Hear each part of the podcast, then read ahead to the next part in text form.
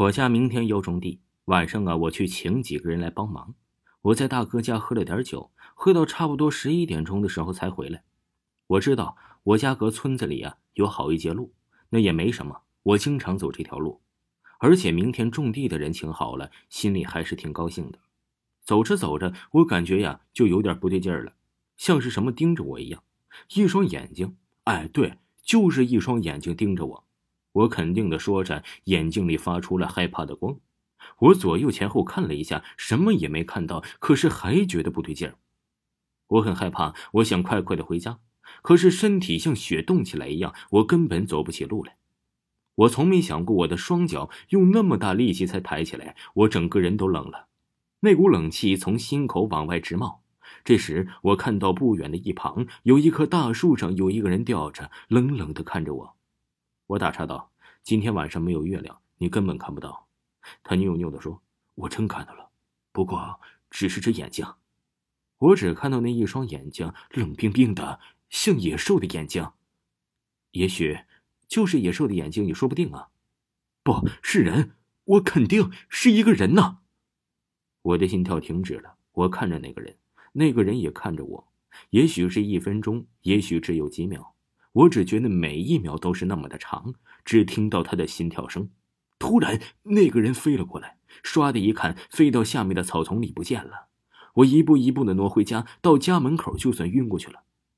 我听到狗叫声，出来一看，只见王五晕倒在家门口，赶忙去喊人。他醒过来后啊，一直就说是见鬼了。我看不行，就叫你过去看看。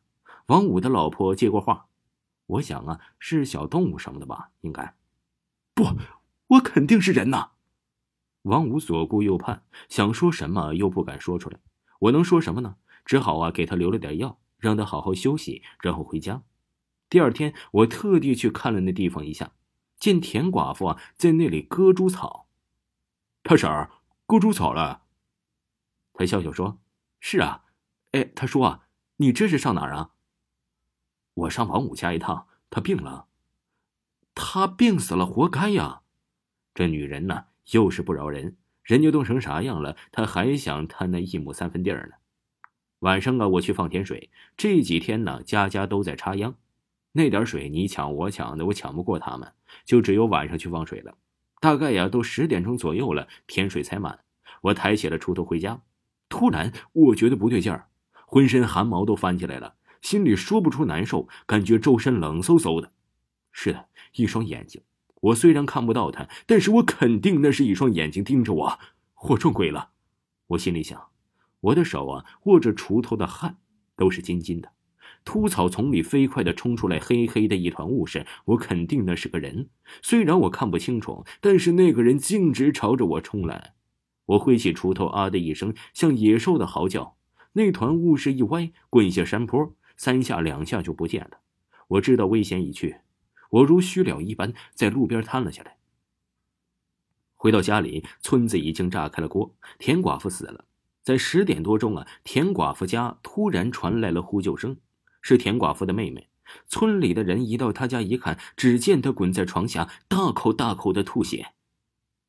村子里的人呢，急忙找我，可是我不在家，于是就死了。据他妹妹说呀，她姐姐今天下午来找她，像发生了什么事一样，慌慌张张的。他一不放心呢，就起来了。晚上啊，他姐，他姐俩呀一起说着话，突然呢，说着说着，他姐就吐血了。谁又知道那时我正瘫在路边呢？